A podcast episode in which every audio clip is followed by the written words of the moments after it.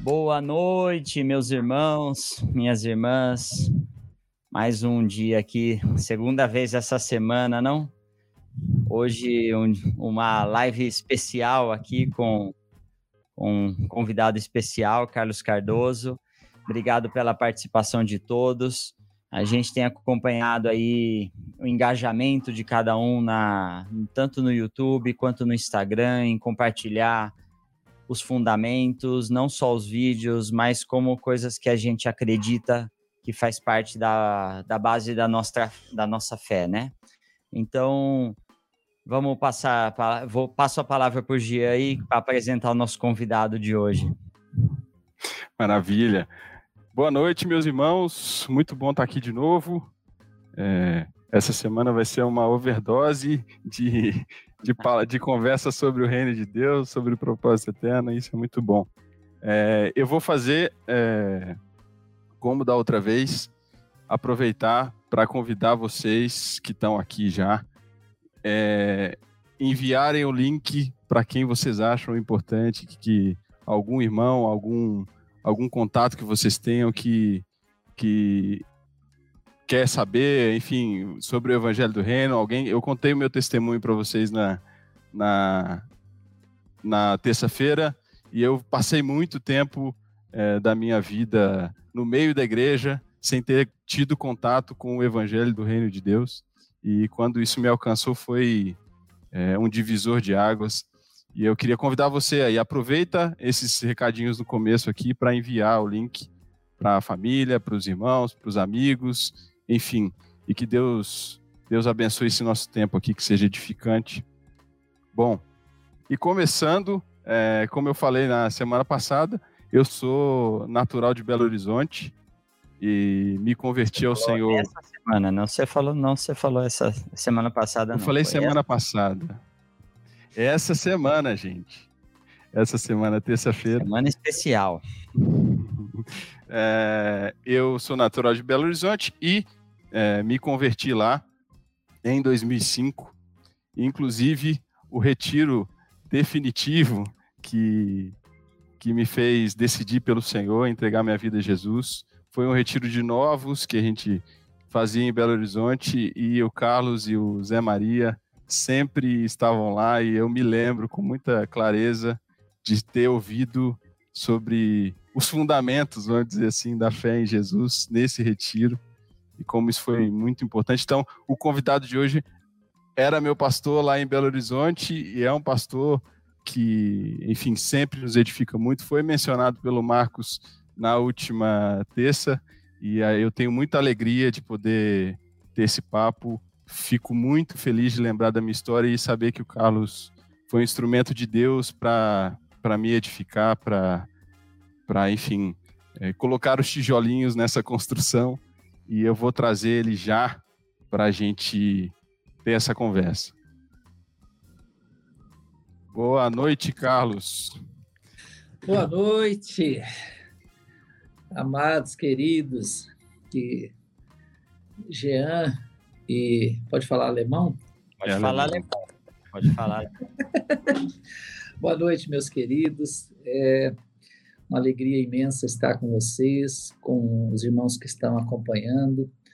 É assim, é uma coisa a gente né, eu não canso de ficar impressionado com a possibilidade que a tecnologia nos permite, né? Eu estar aqui em Minas Gerais, aqui em Timóteo, hoje, e os irmãos de São Paulo, e a gente interagir com pessoas de todo o Brasil e até do mundo, né? Que quiserem nos acompanhar.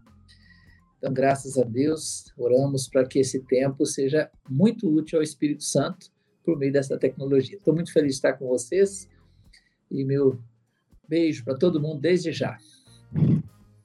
Maravilha. É, deixa eu aproveitar aqui também, eu me esqueci no começo de, de avisar vocês, é, eu falei também na, na terça, é, a gente tem um segundo canal no YouTube, que é o canal de cortes. Uh, algumas pessoas perguntaram por que, que a gente é, fez isso, vamos dizer assim. Por que, que não colocou tudo no mesmo canal? Porque sim, um, o algoritmo do YouTube aqui entende que é, esse conteúdo dividido é melhor. Eu, eu, não vou entrar em detalhes técnicos aqui. E ele serve muito para que os irmãos consumam algum conteúdo específico do que a gente conversou. Então, é importante vocês também acompanharem esse canal é, do Cortes do, do, do podcast Fundamentos, tá? No Instagram também, lá a gente tem publicado bastante coisa com referência às coisas que a gente conversa aqui, às vezes algum texto, alguma, alguma reflexão. Isso também está disponível lá no Instagram, vocês podem acessar. Bom, e o último recado é nas plataformas de streaming, é, no Spotify, no Google Podcasts e no uh, Apple Podcasts, é possível também marcar, seguir o podcast Fundamentos lá. Então, toda vez que houver é, um novo episódio, vocês vão ser avisados que esse episódio está disponível, tá? Bom, Bom dia. acho que os recados eram esses. Só queria completar com relação ao algoritmo do, do YouTube para que os irmãos entendam. Tá, para quem vê lá, para quem vê no enunciado do vídeo, Marcos Moraes, Carlos Cardoso, Mário Fagundes, Sérgio Avilés, faz muito sentido para nós. Mas para as pessoas que não nos conhecem, os vídeos cortados às vezes chama a atenção em uma necessidade específica que aquela pessoa precisa naquele momento e aquele vídeo vai, vai puxar para uma, uma série de outros vídeos que nos dá a oportunidade de chegar até aquela pessoa. Então, para nós, faz muito sentido ver, ler Marcos Moraes e ver um vídeo de duas horas. Para uma pessoa que não conhece, não faz sentido nenhum. Mas às vezes ela vê lá como lidar com o pecado. E ela clica naquele vídeo de cinco minutos e é de certa forma, convencida pela, pelo Espírito Santo ali, pela palavra, e ela é, é induzida aí para um vídeo maior e, e, ou entrar em contato com a gente. Então, só uma explicação mais técnica aí para o pessoal. Isso aí. Bom, falamos um bocado. é... Bom, eu te conheci, Carlos, em Be Belo Horizonte, é, em 2005. É. Mas de onde você veio, onde, conta pra gente um pouquinho, é, se, enfim, onde você nasceu, um pouquinho dessa história do começo da sua caminhada, como é que você chegou até o Senhor, enfim.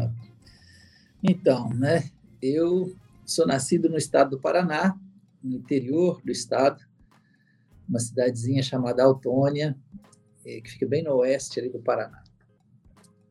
E vivi no Paraná até meus 18 anos, praticamente. Eu é, era de uma família católica, né, mais tradicional, e com meus 14 para 15 anos eu ganhei um, um Novo Testamento, que não tinha nenhum interesse de ler, né? E joguei na estante da, lá de casa e ficou. Passou um tempo, o rapaz que me deu o Novo Testamento me encontrou novamente e perguntou se eu estava lendo aquela Bíblia que ele me deu. Aí eu fiquei em aperto naquela hora. Assim, são um segundo, dois, que parece uma hora que eu falo agora. Aí eu resolvi mentir para o rapaz, falei que estava lendo.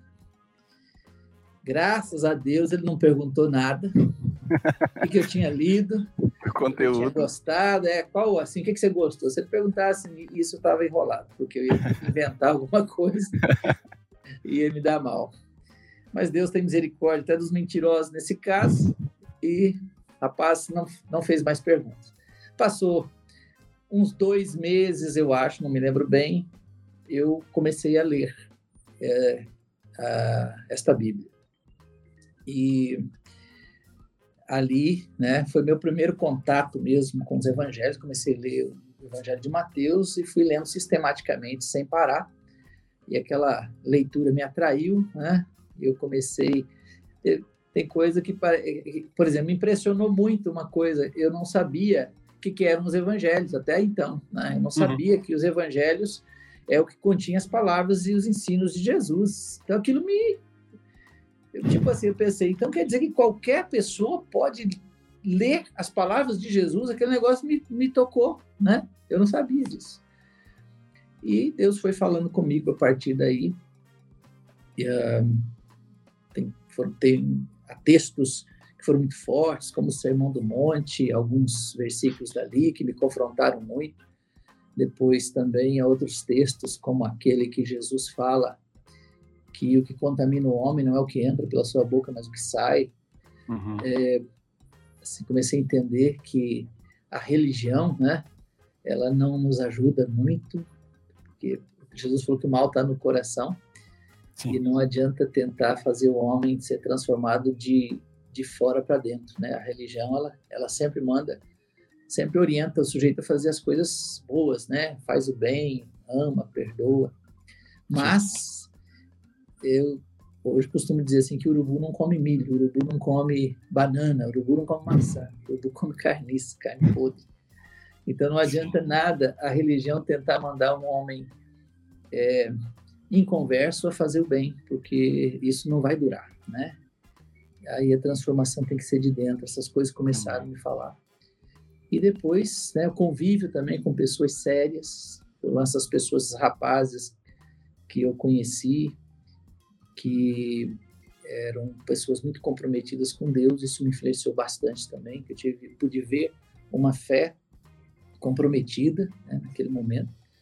Isso tocou né, minha vida, isso foi no ano de 1978, né, há 42 anos atrás, acho que há 43, é, que Deus me deu essa experiência e a minha, minha vida foi transformada ali, naquele momento, com 15 para 16, com 15 anos, né?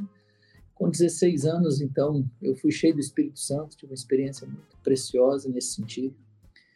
E perdi muito do, do medo, era uma pessoa muito tímida, é, muito introvertida, e isso me ajudou a sair pregando pelas ruas, o evangelho, sair de casa em casa. Então, foi um tempo precioso lá na minha infância da fé. Depois, Deus foi orientando outras coisas. Com 18 anos, 17 para 18 anos, eu vim para Minas Gerais. Vim na época para Jocum, que é uma missão que muitos conhecem. Fiquei ali em torno de um ano naquela missão e Deus usou naquele momento para também aperfeiçoar minha vida ali, né? E depois, dentro do que havia na época, fui estudei um seminário, seminário Betânia, aqui na região do Vale do Aço, foi por isso que eu vim parar aqui. É, e também, para aquela época, tive uma experiência muito positiva. E Deus, aquele tempo, na verdade, não tanto o seminário em si, mas o tempo que foi para mim como como um retiro aí de, de quatro anos, que era um seminário interno, e eu tive muito tempo para buscar Deus. E foi ali que Deus começou a lançar sementes sobre o Evangelho, o propósito eterno de Deus, o Evangelho do Reino. É, e foi muita oração e jejum. Eu lembro que eu tinha um grupo, um grupinho de amigos que a gente jejuava aos sábados ali, pedindo a Deus que restaurasse a igreja, né? Porque a gente estava muito descontente com o que, a gente, com o que a gente via, né? E depois, nas décadas seguintes, eu vi Deus respondendo essa oração, né? A mim e esses amigos, esse amigo, um amigo especificamente, hoje está vivendo a mesma coisa, graças a Deus. É, por, eu creio, resposta daquele momento. Sim. Então, depois aqui no seminário, depois, enfim, comecei como seminarista ainda, né, cuidava aqui de um grupinho de irmãos, uma equipe que a gente fazia evangelismo aqui nessa cidade onde eu, de onde eu estou falando agora. Uhum. E a partir desse evangelismo, ali alguns irmãos, já tinha ali uns quatro, cinco, seis irmãos, não me lembro bem agora e depois se tornou uma congregação. Comecei a cuidar mesmo ainda, como eu estava com 19 para 20 anos. E me casei em 1985 e 87 me mudei para cá, onde fui cuidar dessa pequena, desse pequeno grupo. E aí nessa época eu estava buscando por todos os lados entender o reino de Deus, entender lia livros, lia a Bíblia, procurava pessoas pelo Brasil, é, e para Deus inteirando o coração da gente, Deus foi cruzando o meu caminho com muitos irmãos joias preciosos que já estavam até na minha frente e me ajudaram muito. Né? Amém. Então, a igreja que foi edificada está aqui, né? Esse grupo até hoje, graças a Deus. Amém. De deixa eu fazer uma pergunta, Carlos. Na sua família, é, dos os seus pais, enfim, havia alguma. É, eles eram cristãos, enfim, ou. eram católicos, né? Mas não tinham uma experiência com Deus, não. Tá. Deus, é, eu depois que me converti, é, a partir da minha vida, meus pais depois se converteram também, né? Meu pai uhum. partiu para o Senhor já uns 20 anos atrás. Minha mãe deve estar acompanhando a gente lá agora. Ela mora na cidade de Maringá, eu mandei o link para ela. Ah, que legal. Deve estar nos acompanhando. E uma mulher preciosa, de oração, um servo de Deus, graças a Deus. Amém. Amém. Deixa com, eu. Tô... Eu queria fazer uma fala, pergunta. Fala, Alemão, vai. Com quantos anos você foi para Timóteo como eu fui, vim para cá com 18 anos. 18 anos já, já em responsável pelo grupo aí? É, eu vim para cá cuidar desse grupo com 19 anos, foi no ano seguinte. Diferente, né? Não, é, é muito, muito importante isso, né? Porque a gente incentiva, né, os jovens a, a buscar, né, esse, esse, o, a liderança, o cuidado de vidas, né, a proclamação e saber uhum. que você foi lançado numa cidade aí com 19 anos para cuidar da gente. Qual, qual, o tamanho do grupo era? Não, na época era um grupo muito pequenininho, estava surgindo, né? Devia ter, como eu falei, uns 5 a 10 irmãos. E a gente vinha, eu morava no seminário interno, né, que fica uns bem pertinho, né, uns 10 quilômetros na outra cidade aqui, que é cidades são juntas aqui no Vale do Aço. E eu vinha no domingo e no meio de semana, né, para cá. E, e depois uh, o grupinho começou a crescer, né? Uh, durante aí uns três anos eu fiquei morando ainda lá e vindo nesse, nesse, nesses dias, mas depois que eu vim, me mudei para cá mesmo em 1987 Aí já tinha um grupo, talvez, de uns 20 irmãos nessa altura. Mas a igreja começou a se multiplicar mesmo depois disso, né? É, mas temos irmãos daquela época, de 1983. Eu até olho para a irmã Maria, que é uma senhora hoje com 85 anos, mais ou menos. E eu falo, é, Maria, a senhora teve coragem, né? De sujeitar um menino de 19 anos. Uhum. Mas uma coisa é importante, né? Eu, às vezes, um dia eu estava. Posso falar um pouquinho disso aqui também, né? Claro, claro, fica à vontade. É, porque, assim, eu um dia eu estava é, com alguns irmãos, até vou mencionar esses irmãos, estavam lá em Vitória, na ordena, foi quando foi a ordenação dos presbíteros lá. Uh, Mário estava, Eliseu, e nós estávamos na casa do Carlos Elias, um dos presbíteros tinha sido ordenado naquele dia, e eu e nós estávamos cantando um cântico, não sei se era eu que estava com o violão ou se era outro irmão, e cantávamos. Aí tinha estávamos nós os mais velhos junto com alguns filhos desses pastores que estavam ali também. E esses meninos não sabiam o cântico, né? Porque era daquela nossa, daquela época quando nós éramos jovens. Mas eu achei interessante que no momento o, o, Carlos Elias falou assim: "Ah, eu me lembro desse cântico que você, que a gente está cantando, quando a gente fazia evangelismo aqui em Vitória, eu vestia um terno, pegava uma caixa de som e subia os morros aqui para evangelizar no domingo à tarde. E aquele, depois eu, depois que eu é, saí de lá, eu fiquei pensando, né, que aquele mesmo cântico inspirou minha vida para pregar o evangelho. Estava fazendo a mesma coisa lá no Paraná. E acho que o Mário estava fazendo a mesma coisa lá em Porto Alegre. E o, e o Eliseu a mesma coisa lá pela Bahia. Ou seja, era todos nós mais ou menos a mesma idade. E naquela época todos deviam ter 18, 19, 20 anos. O que estávamos fazendo? Né? É, eu pensei assim, essa geração nossa, ela foi marcada por Deus. E eu vim de lá, conversei com os companheiros daqui falei, olha, eu, eu percebi uma coisa que a gente precisa é, ponderar na nossa, é, vamos dizer, na nossa dificuldade com essa geração, porque eu virei para eles que estavam comigo, que são mais da mesma idade que eu, falei, o que, que nós estávamos fazendo? Contei esse episódio, falei, o que, que nós estávamos fazendo com 18 anos, com 19 anos, com 20 anos? É, a gente estava focado na obra de Deus. É, pensa bem, né? Nós precisamos então expor. Aí eu, lembro, eu contei até um outro episódio da minha vida, né? Que foi até vamos dizer, mais interessante do que esse, que eu vim cuidar dessa congregação com 19 anos, mas eu me lembrei que com 16 anos, quando eu ainda estava lá no Paraná, antes de sair, eu lembro de ocasião de eu ter saído, eles me mandaram, acho que esse pessoal também não tinha cabeça no lugar, não, né? eles me mandaram para ir cuidar, no final de semana, de uma congregação na cidade vizinha. Eu fui no sábado, dormi lá naquela cidade, de manhã, vamos dizer, tinha lá a escola dominical, o culto da manhã, eu que tinha que, vamos dizer, dar uma palavra para aqueles irmãos e depois teve, almocei e fui para uma outra cidade um pouco mais longe para o culto da tarde e voltei de tarde da noite com 16 anos.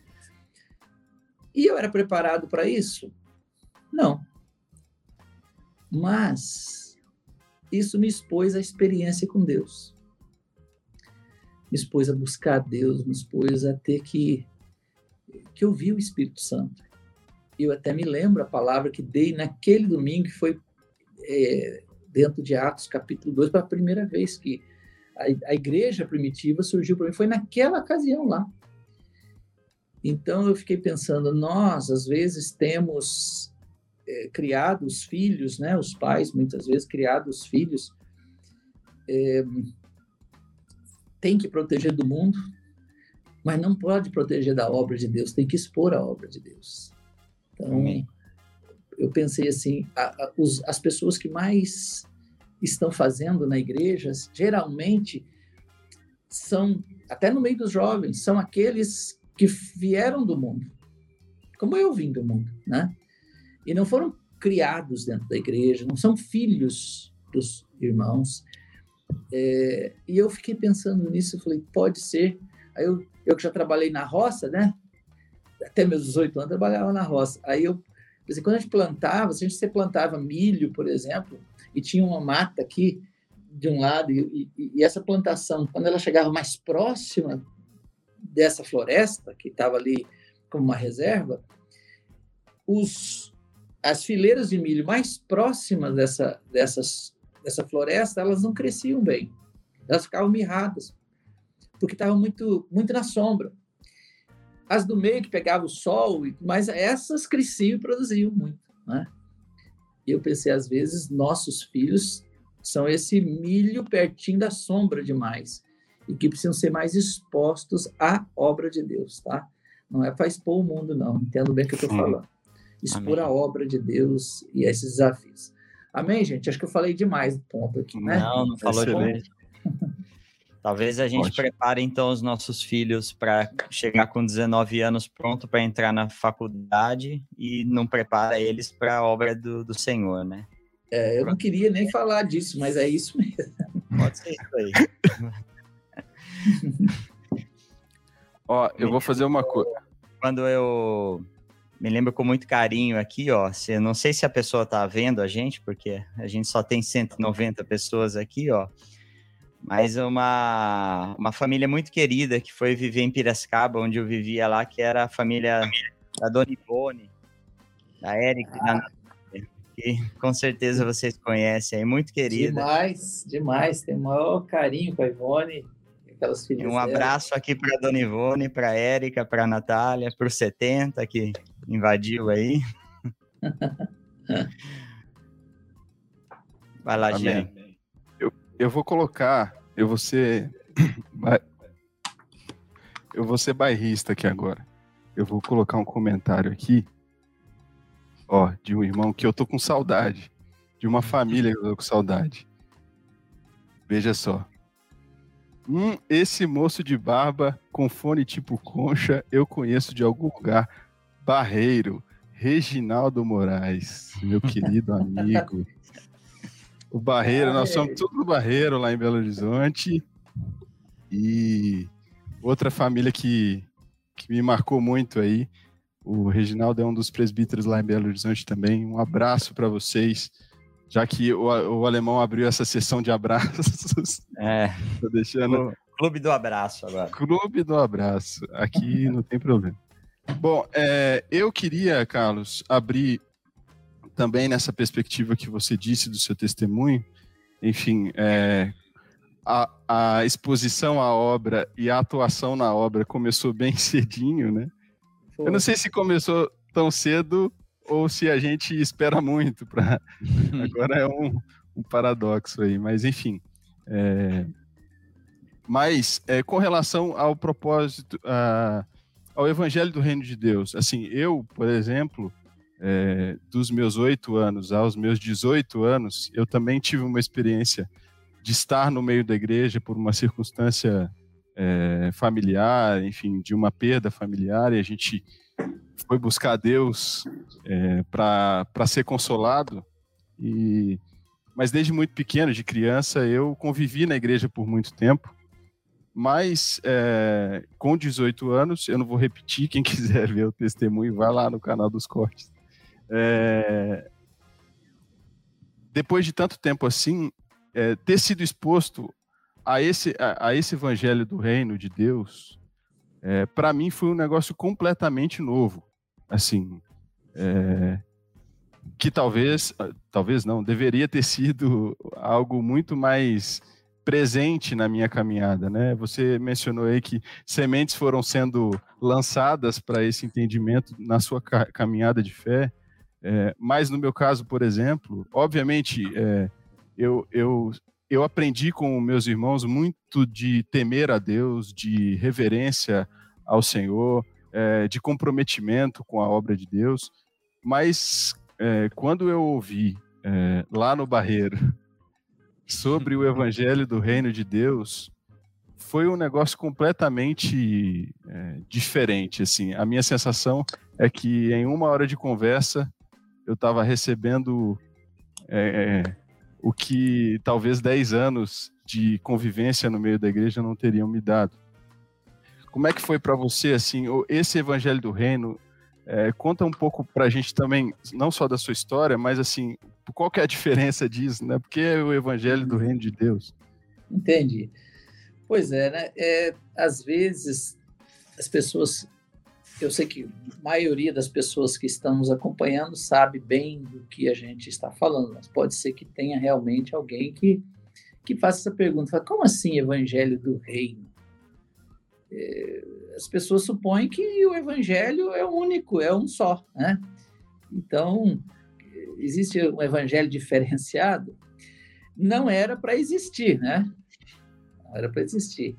Existe o evangelho, o evangelho bíblico, o Evangelho de Jesus. E o Evangelho bíblico, o Evangelho de Jesus, é o Evangelho do Reino. A gente vai encontrar essa expressão em diversos lugares, é, por Jesus mesmo, né? Lá no livro de Mateus, você vai ver essa expressão que Jesus ia por toda parte pregando o Evangelho do Reino. E a gente vai ver isso no livro, nos outros evangelhos também, vai ver isso nos Atos dos Apóstolos, por quê? A palavra reino ela é muito importante, né? A palavra reino é importante. Quando você começa a ler os evangelhos, você praticamente nos evangelhos você não acha a palavra igreja, não é? Você não vai ver isso. A palavra igreja você vê ali em Mateus 18, você tem uma referência ou outra sobre essa pedra de Carina igreja, né? É, e mas se você não vai ver, Jesus, em momento algum, ele fala da igreja, mas ele fala muito do reino de Deus. Tudo que ele falou foi para falar do reino de Deus. É como se estivesse dizendo: olha, a primeira frase mencionada por Jesus, registrada no Evangelho de Mateus, é essa. Daí, daí por diante, Jesus passou a falar e a dizer: arrependei-vos, porque está próximo o reino dos céus. Então, por que o evangelho do reino? Porque a mensagem de Jesus, boas novas, foi isso. Eu estou introduzindo, eu estou inaugurando nesta terra o reino de Deus, o reino dos céus. era, vamos dizer, uma insurreição clara contra o reino deste mundo, contra o sistema deste mundo. Nunca foi tão claro. O povo de Deus sempre existiu na Terra. Ou seja, é, Israel, que representava isso, já estava, o povo de Deus estava aí. Mas com a clareza espiritual que, que Jesus trouxe, não existia. Então Jesus falou: ó, o reino e aí, quando você vai olhar as parábolas de Jesus, vai lá para Mateus 13, Lucas capítulo 8, você vai ver Jesus ilustrando tudo. O reino dos céus é semelhante a um, um, é um homem que lançou boa semente do seu campo. O reino dos céus é semelhante a um homem que comprava pérolas. O reino dos céus é semelhante. Tudo foi para ilustrar o reino dos céus. Então, é o reino, é governo. Eu sempre dizia sempre digo isso, né, que para haver um reino tem que haver algumas coisas, tem que haver um rei, tem que haver um tem que haver gente, tem que haver povo, tem que haver leis, estatutos, mandamentos, né? E tem que haver território. Então você diz, e nós temos um rei, nós temos mandamentos, são os mandamentos de Jesus, nós temos dizer a nossa constituição, nós temos um povo que é o povo que se rendeu a Cristo, e nós temos um território. O território começa comigo, o meu corpo, e começa tudo que tenho, faz parte agora, é dedicado, a, é espaço do rei. É, quando nós vemos Atos dos Apóstolos, a gente vê Atos capítulo 1, começando, fala que Jesus apareceu 40 dias falando das coisas concernentes ao reino de Deus. Né? E aí, Atos capítulo 2, quando desce, quando, no dia de Pentecostes, quando o Espírito Santo desce, e ali há uma conversão de a 3 mil convertidos, né? é, dali para frente surge a palavra igreja. A palavra igreja é eclésia, que, se for traduzir literalmente, é tirados para fora. Ou seja, é como se estivesse dizendo, o reino de Deus começou. Por quê? porque 3 mil pessoas saíram do reino de lá e vieram para o reino de cá, foram tirados para fora. A esse grupo reunido do lado de fora é igreja. Os do lado de fora, ou seja, basicamente os do reino de Deus. A igreja são as pessoas que ouviram essa mensagem, que pelo arrependimento entenderam, não, nós estamos vivendo contra a vontade de Deus e agora precisamos nos sujeitar a ela. Então não deveria, estou falando tudo isso para dizer assim, não deveria, não deveria ser estranho a expressão Evangelho do Rei. Mas surge outra pergunta. A pessoa pode pensar, claro, isso tudo eu concordo. Então podemos falar que qual, a expressão Evangelho que todo mundo conhece se refere ao Evangelho do Rei gostaríamos que isso fosse verdade, mas não é. E aqui eu diria assim, tá? É, historicamente, o Evangelho ele foi é, o, o, Satanás, né? Entrou na teologia e conseguiu enfraquecer o poder do Evangelho de algumas maneiras, de algumas formas. E uma delas foi separando uh, Jesus em ofícios. Né? Um, no, no século XX, a gente, o evangelho que eu ouvia quando me converti na década de 70 era um evangelho que foi que separou principalmente dois ofícios de Jesus: o Salvador e o Senhor.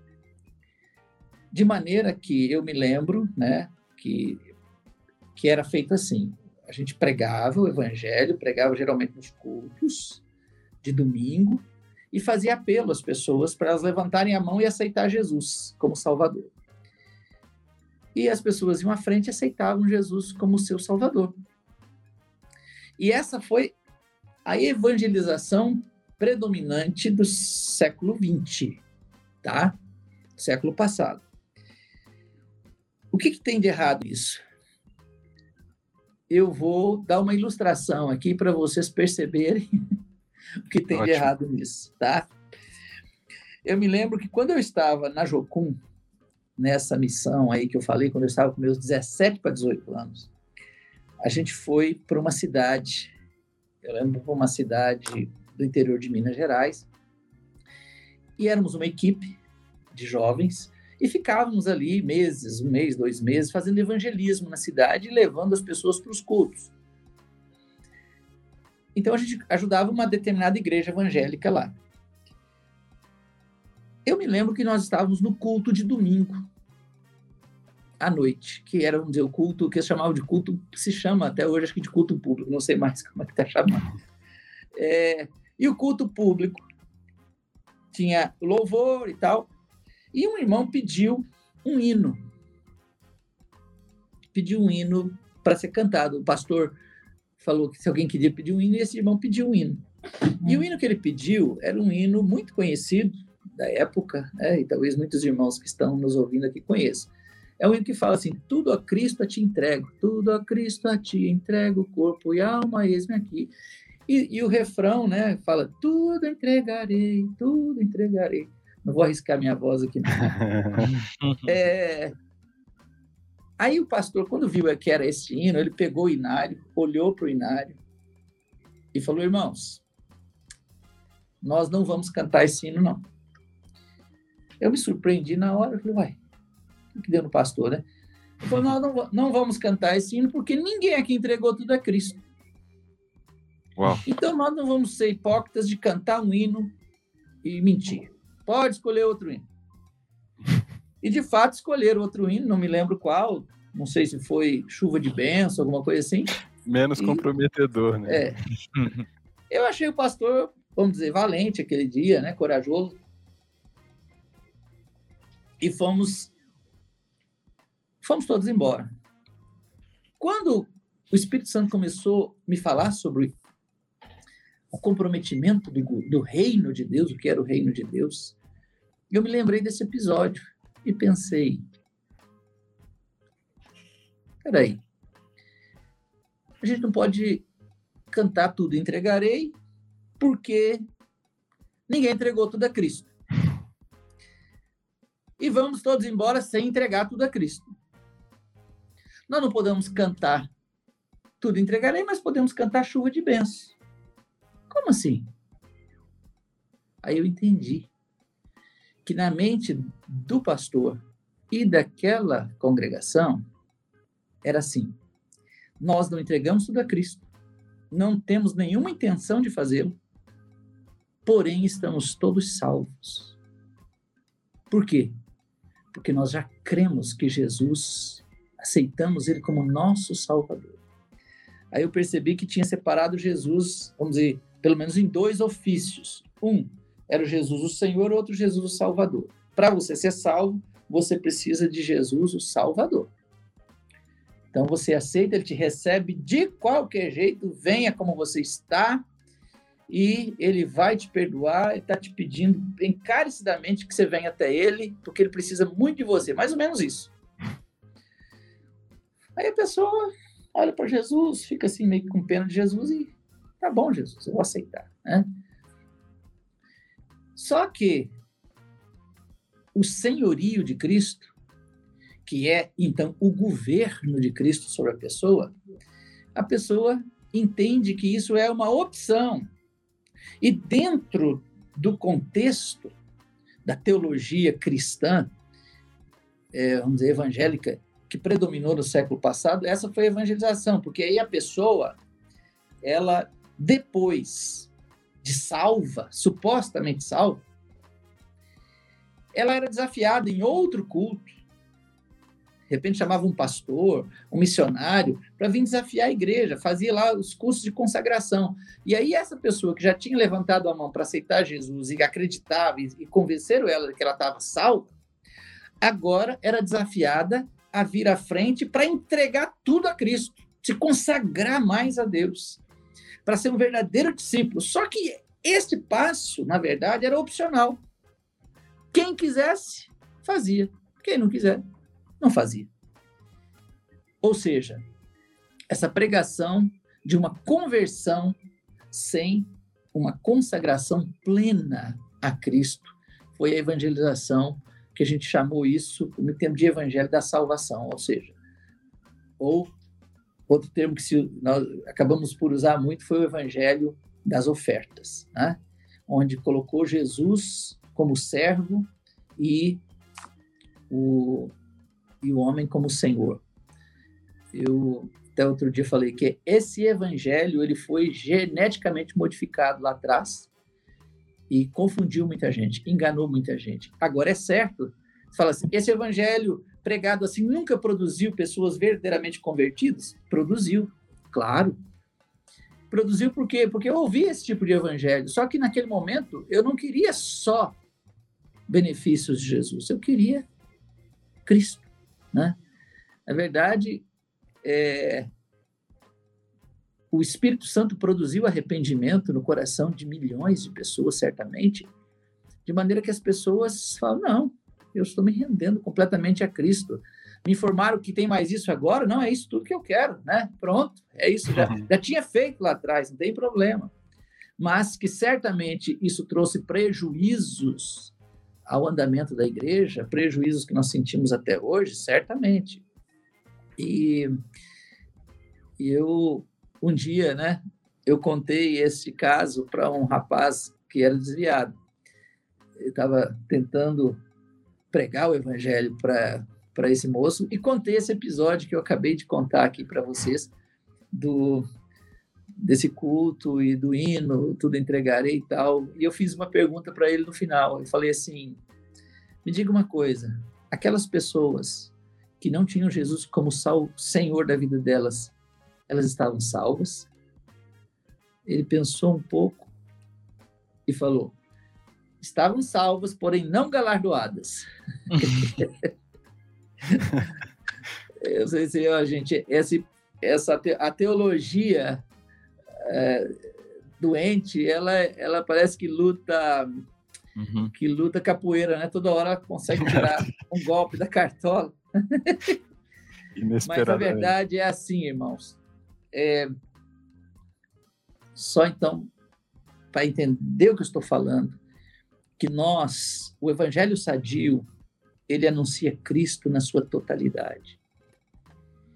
Nós não podemos pensar assim, eu quero o que me agrada em Cristo. Não.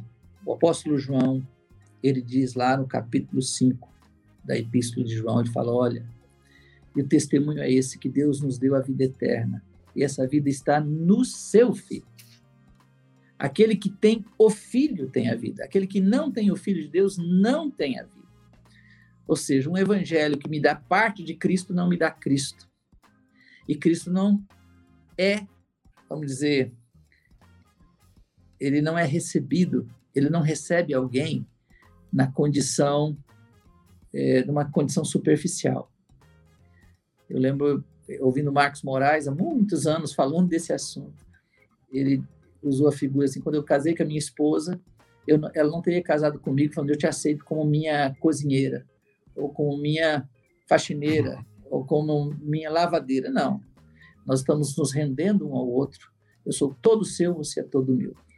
Um evangelho que não expõe a clareza disso, onde a pessoa está se rendendo completamente, com uma rendição incondicional, é como pegar né, uma, um papel assim em branco e assinar embaixo.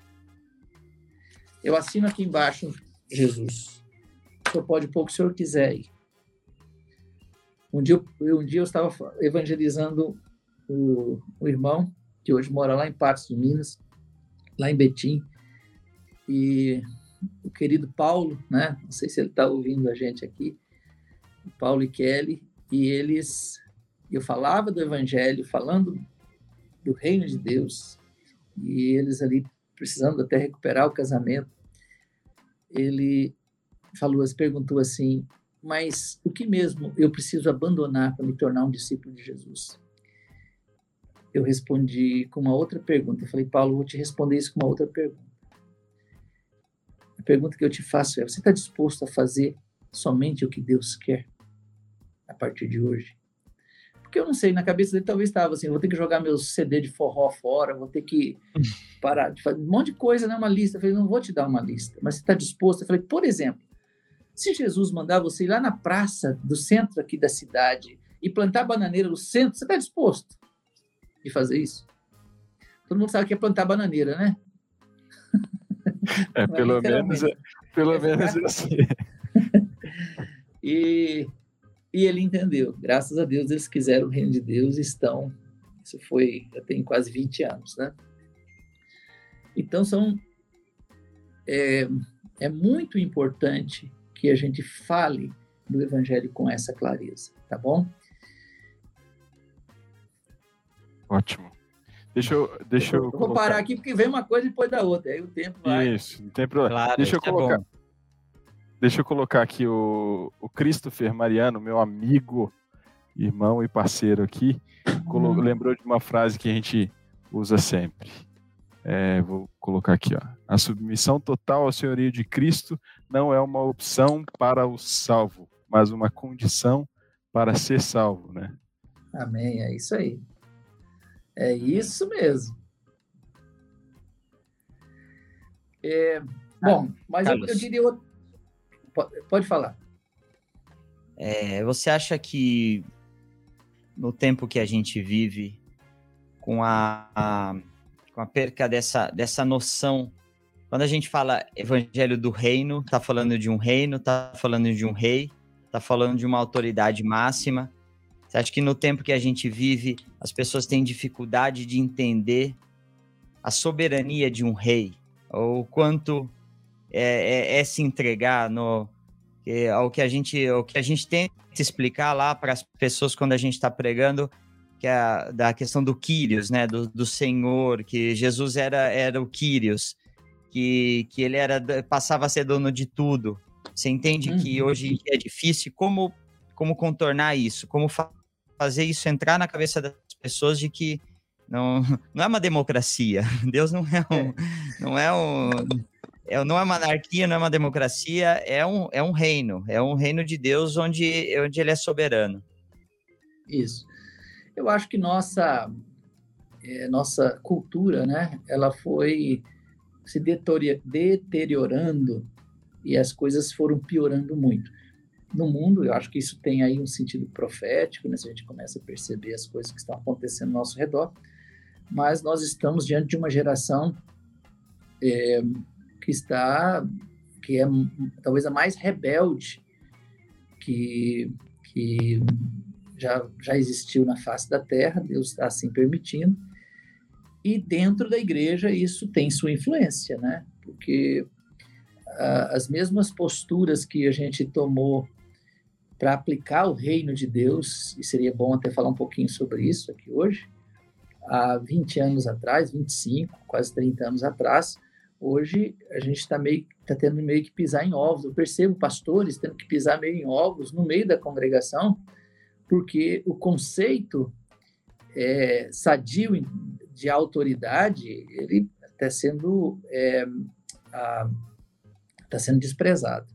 E claro Sim. que não se estabelece reino de Deus sem a autoridade de Cristo e dos meios que ele estabeleceu, tá? No meio da igreja. Então a gente tem que sim reafirmar isso aí. Agora, tem um outro lado que tem a ver com a diluição do evangelho, porque aquilo que era ruim, tem, tem essa frase que a gente costuma dizer: nada é tão ruim que não possa piorar, não é? Isso se aplica literalmente com respeito à teologia vigente e predominante do nosso tempo. Porque nós estamos num momento que até saudade do evangelho ruim do, do século passado a gente está tendo. Porque a coisa está piorando demais. Quer dizer, o evangelho das ofertas, aquele que se pregava que Jesus precisava ser aceito como Salvador, ele falava de céu, de inferno, de pecado. Falava, você é pecador, você precisa de Jesus, você está indo para o inferno, pronto. Existia um conteúdo é, espiritual ali. E, e, era um evangelho pregado por homens sérios, na sua maioria. os grandes evangelistas do século passado, que a gente conheceu, posso citar, por exemplo, Billy Graham, que foi, que foi um homem sério, um homem de um caráter é, que, que nunca deu assim um, um escândalo, nem financeiro, nem moral, absolutamente. E então era um evangelho que falava de céu, que falava de inferno, que falava de pecado, que era pregado por homens sérios. O que foi que piorou? É que surgiu depois, não é? O evangelho da prosperidade, que é uma caricatura muito mal feita do evangelho. É o, o evangelho das ofertas muito bem piorado. Eu penso assim, se um dos apóstolos viesse hoje e passasse nas nossas ruas ouvindo os cultos e o que está acontecendo ali dentro, e a gente estivesse com ele, ele iria perguntar do que se trata aquilo ali. E se a gente falasse, não, aquilo ali é cristianismo, aquilo é igreja, aquilo... ele iria, é, assim, ficar pasmo, iria ter um infarto, né? Por quê? Porque o evangelho das ofertas, ele não fala de céu, nem de inferno, nem de pecado. O evangelho das ofertas é um convite às pessoas a terem uma relação com Deus única e exclusivamente naquilo que elas podem obter nesta terra é o evangelho de felicidade mundana. Eu me lembro que na década de, de 90, quando o, esses movimentos é, começaram a crescer no Brasil, que teve um, um, determinado pastor que deu um chute numa, numa, numa santa, né? Isso foi no início da década de 90, Sim. na televisão, isso deu um, uma repercussão muito grande. É, eu me lembro que eu vi um, acho que foi um sociólogo dando uma entrevista numa rede de televisão. Esse cara acho que não era cristão, mas ele falou uma coisa que eu fiquei muito impressionado. Isso lá. O, o repórter, né, o jornalista perguntou para ele o que, que era movimentos pentecostais. E ele falou direito: ele falou, ó, são os movimentos que creem que os dons espirituais mencionados em Atos, no livro da Bíblia lá, é para a nossa época. E aí ele fez outra pergunta: qual a diferença do evangélico reformado, lá da, da, dos puritanos, os metodistas, lá da, de séculos atrás, para o evangélico moderno. Aí esse homem falou assim: a diferença é a seguinte, que naquela época dos reformados, as pessoas eles tinham um tipo de fé assim que você é, precisava viver nesta terra esperando o céu. A felicidade sua é futura, não é nesse mundo. Mas eram pessoas muito disciplinadas. Ele não disse que eram santas, né? Porque o cara não ia falar assim, mas eram pessoas muito disciplinadas. E porque eram muito disciplinadas, essas pessoas acabaram prosperando na terra. Curiosamente, elas prosperaram na terra com bens, mas não eram apegadas a bens. Eram pessoas generosas. Eram pessoas voltadas ao próximo, enfim. Falando de uma vida piedosa, né? Na, na compreensão que a gente pode. E é exatamente o que a gente vê naquelas gerações de cristãos. Ele falou, mas agora, esses evangélicos modernos, que estão aí agora no Brasil, no caso daquele momento, eles já não creem mais assim. E, e esse, esse, sociólogo não estava fazendo crítica, estava falando, talvez, tipo assim, eles agora estão é, mais. É, eles progrediram, né? Eles agora não pensam mais assim. Eles agora não, não creem mais que você vai ser feliz lá no céu. Eles pregam uma felicidade mundana. Usou essa frase. Uma felicidade mundana. E por isso tem tantos adeptos. Ou seja, basicamente, esse sociólogo falou o que a maioria dos pastores não, nunca tinha percebido. E é exatamente isso que aconteceu. Então, você imagina, isso aconteceu da década de 80 para frente. Esse evangelho da, da, da prosperidade entrou no Brasil. E cresceu demais, a ponto de predominar. Então, ele influenciou tudo. Por quê? Porque, em geral, a, a, a igreja evangélica vai acompanhar aquilo que está dando resultado. A novidade dá resultado. Então, a maioria dos grupos, inclusive que nem eram esses neopentecostais, vamos dizer assim, eles acabaram aderindo ao evangelho da prosperidade para atrair as pessoas. E isso realmente a multidão vai atrás porque porque é exatamente coloca o homem no centro, coloca a necessidade humana no centro e diz: você vai ser feliz aqui, né? Então, tem o próximo tema aí que eu falei, que, que, que talvez a gente vai tocar um pouquinho Sim. sobre o, o, nosso contexto. Sim, ótimo. Maravilha. Né? Bom, a vontade de seguir por bastante, bastante tempo aqui. Eu mesmo, a gente vai conversando e vai trazendo à memória essas verdades, o coração vai ficando aquecido. Tem um monte de gente aqui comentando coisas parecidas é, aqui no chat. Obrigado, gente, pelos comentários de vocês. A gente está atento aqui a todo mundo que está tá escrevendo. Eu queria, Carlos, puxar é, dois textos aqui para a nossa conversa, porque, é, assim, de alguma maneira, é, a gente olhou para olhou o passado, né? É, para um passado recente agora, né? De, do, do que a igreja tá, viveu e, e dessa diluição do evangelho as consequências que isso traz, né? É, mas esse não, era, é, não é um problema novo, né? É, e eu lembrei de Gálatas 1, uh, é, versículo 9. O, vamos colocar na tela aqui. A gente tinha separado esse texto. Espera aí.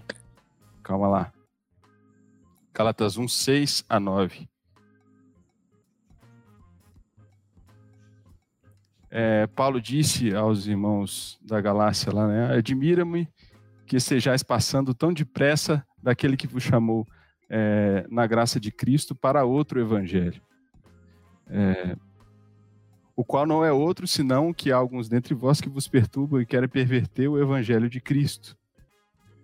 É, é mas, mas ainda que é, nós ou mesmo um anjo vindo do céu vos pregue outro evangelho que vá além dos, é, do que vos temos pregado, seja anátema.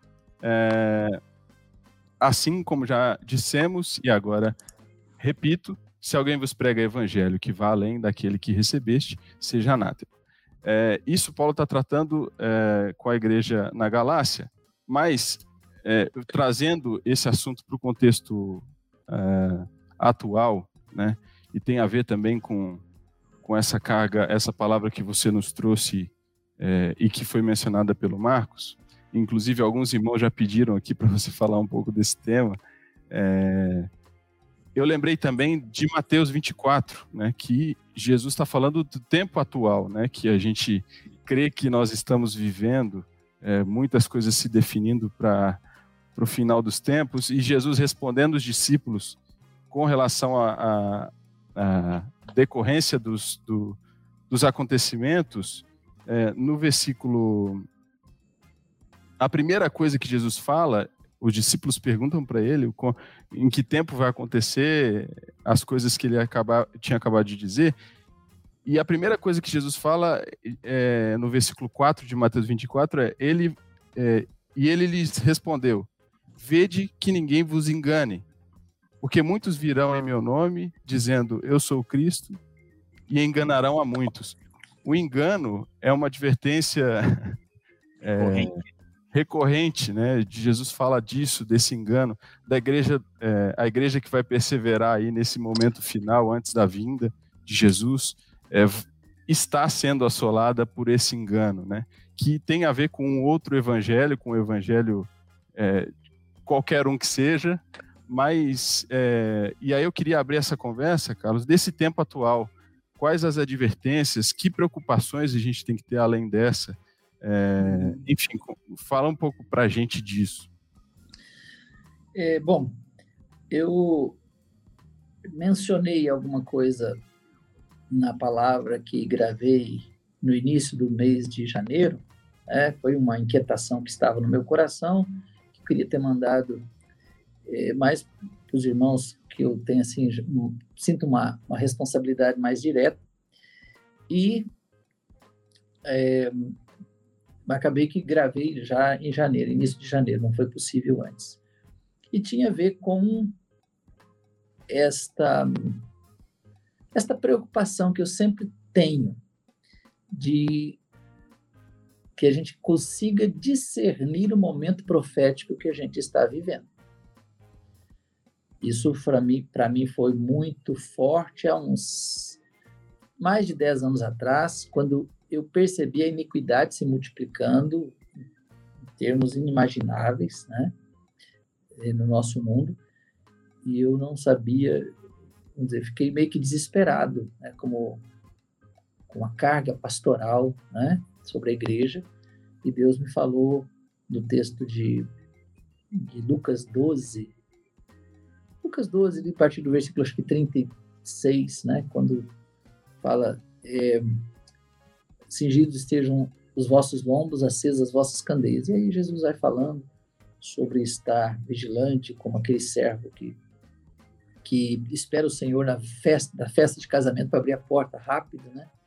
Aí ele fala, se o pai de família soubesse que hora viria o ladrão, vigiaria para que a casa não fosse arrombada e pronto.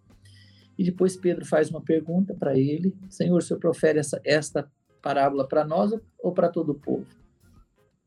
E Jesus responde a Pedro com uma outra parábola. Ele fala: Qual é o mordomo fiel e prudente que o Senhor confiou aos conservos para dar sustento ao seu tempo?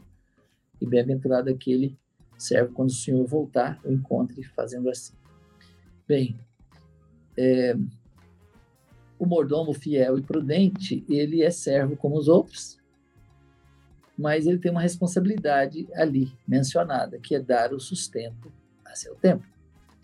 Então, naquele dia, eu senti Deus falando: olha, é muito importante que os pais na igreja eles sejam mordomos fiéis e consigam saber qual é a dieta do Espírito Santo para aquela hora.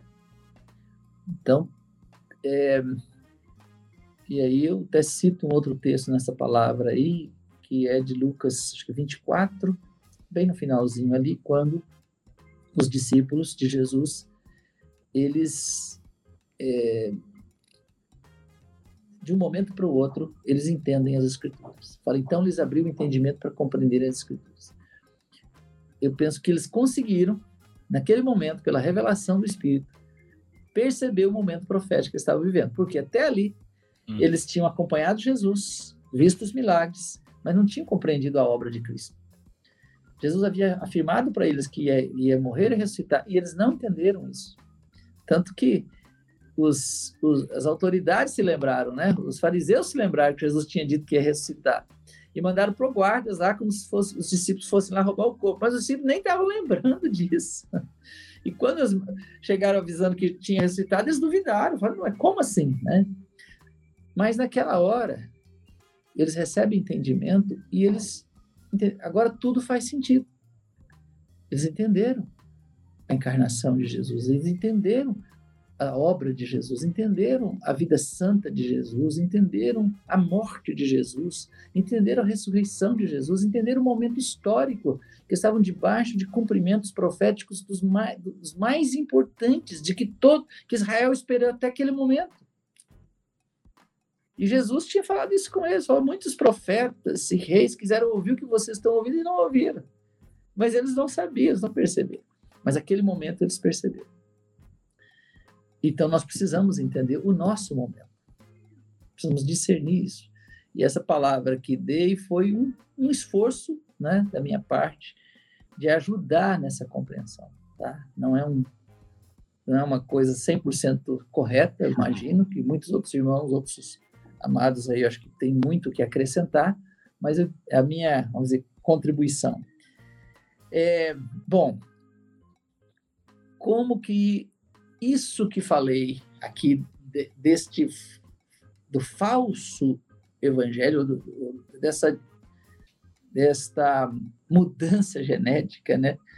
Uhum. Desse evangelho geneticamente modificado, é, aumenta o risco nesta hora. Eu relaciono isso com o texto de 2 Tessalonicenses, capítulo 2, quando Jesus, quando Jesus, quando o apóstolo Paulo está falando sobre a volta do Senhor, quando dá algumas instruções. E esses versículos aqui, do, do versículo 7 ao versículo 12, versículo 9, né, que fala, vai ter que ser revelado o iníquo, né, que fala. ele fala que como é que vai ser o aparecimento desse Nico, vai, verso 9, né? Vai ser segundo a eficácia de Satanás, com todo poder e sinais e prodígio da mentira, e com todo engano de injustiça aos que perecem, porque não acolheram o amor da verdade para serem salvos. Olha o verso 11. É por este motivo. Qual motivo? Porque não acolheram o amor da verdade para serem salvos. É por este motivo, pois que Deus faz o quê? Lhes manda a operação do erro para darem crédito à mentira, a fim de serem julgados todos quantos não deram crédito à verdade. Antes, pelo contrário, se deleitaram com a injustiça. Isso aqui, penso que está dando informações, esse texto nos está nos dando informações sobre o cumprimento profético de dois movimentos que eu penso que está em é, andamento neste momento no mundo. Por um lado, a multiplicação da iniquidade, dois cumprimentos proféticos: a multiplicação da iniquidade no mundo e a, o caminho da apostasia na igreja nominal. É, se, se, a gente for ler textos que estão em 1 Timóteo, por exemplo, que fala sobre o que vai acontecer, os, os homens serão avarentos, serão, tem uma descrição ali, está mostrando o mundo, o que vai estar acontecendo no mundo. Mas tem outros que falam o que vai acontecer dentro da igreja, vai haver comichão no ouvido, né? Coceira no ouvido, não queria ouvir o que lhe agrada. Quer dizer, esses, essas duas coisas são cumprimentos proféticos do final dos tempos, mas ora está falando o que está acontecendo no mundo e caracteriza a multiplicação da iniquidade, mas outras coisas que estão acontecendo no meio, vamos dizer, chamado cristão. Uhum. É, então, quando a gente pensa que este evangelho das ofertas ele foi piorando e se tornou este evangelho da prosperidade, é, uma gerou nas pessoas um tipo de fé e de segurança, vamos dizer, de salvação, que, que não inclui o sofrimento, por exemplo, que não inclui perdas reais de bens. Pelo contrário, está falando que se você é sinal da bênção de Deus, os a prosperidade nessa terra. Então, para uma pessoa dessa é, enfrentar uma situação onde a igreja pode ser perseguida e ela tem que perder tudo, literalmente, e eles foram ensinados que talvez não vão sofrer um beliscão. Então, esse grupo de pessoas estão sendo, vamos dizer, estão numa esteira, uma esteira rolante que vai vai desembocar na apostasia. Então, o evangelho do reino de Deus, daí é importante a gente crer no evangelho que nos torna verdadeiramente discípulos de Jesus, que inclui uma renúncia total, uma renúncia da própria vida, que inclui sim a possibilidade de morrermos por Jesus, que inclui sim a possibilidade de de uma hora para outra a gente ficar pobre por causa de Jesus, porque vamos perder nossos bens. Então, é, como dizia Tozer, de onde vem esse evangelho que é, não que não inclui sofrimento? Ele falou, as pessoas, uma leitura completa do Novo Testamento diz, destrói isso. Mas o problema é que as pessoas não estão lendo as escrituras, elas estão ouvindo pregadores. Elas estão ouvindo, ouvindo é o negócio do comichão no ouvido. Então, Sim. estão ouvindo pregadores e, as, e, e estão a, a, é, ouvindo um, um, um, tipo um cardápio preparado para satisfazê-las. Então, é, hoje, é por isso que eu, eu, eu creio, sim, que um, um, que Deus tem né, nessa, nesse momento um remanescente.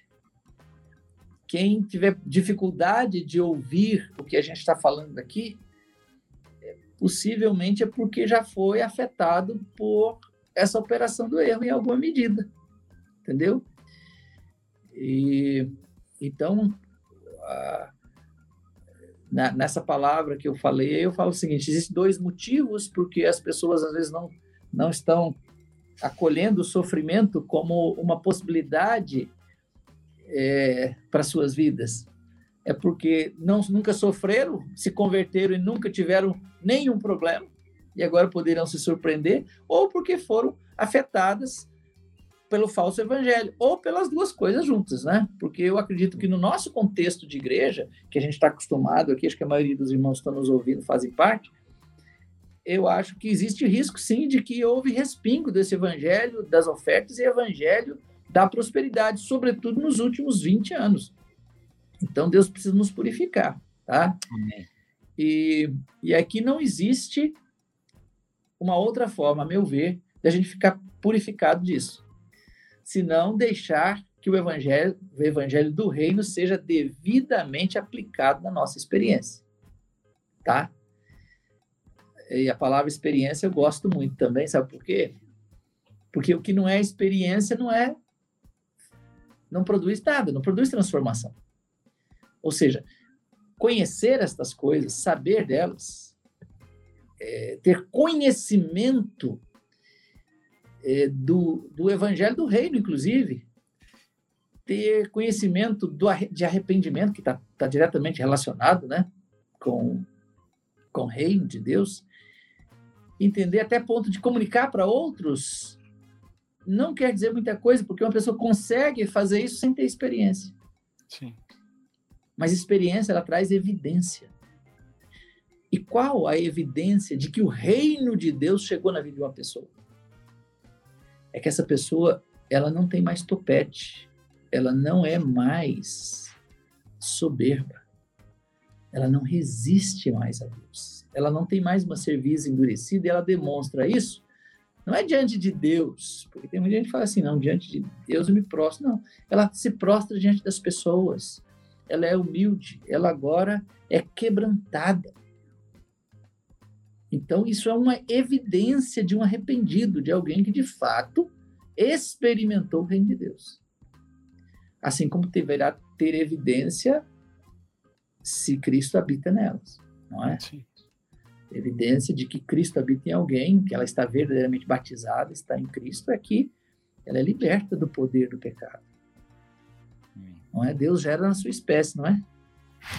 Então, quem nasceu de Deus não vive mais na prática do pecado. Ela tem poder agora, ela consegue viver em vitória. E, assim, o que mais, foi, mais forte foi na minha história, até aqui na igreja, em Timóteo, na época, na, no início da década de 90, quando a gente entendeu o Evangelho, não foi somente entender a pregação do Evangelho do Reino, mas, sobretudo, a aplicação desse Evangelho.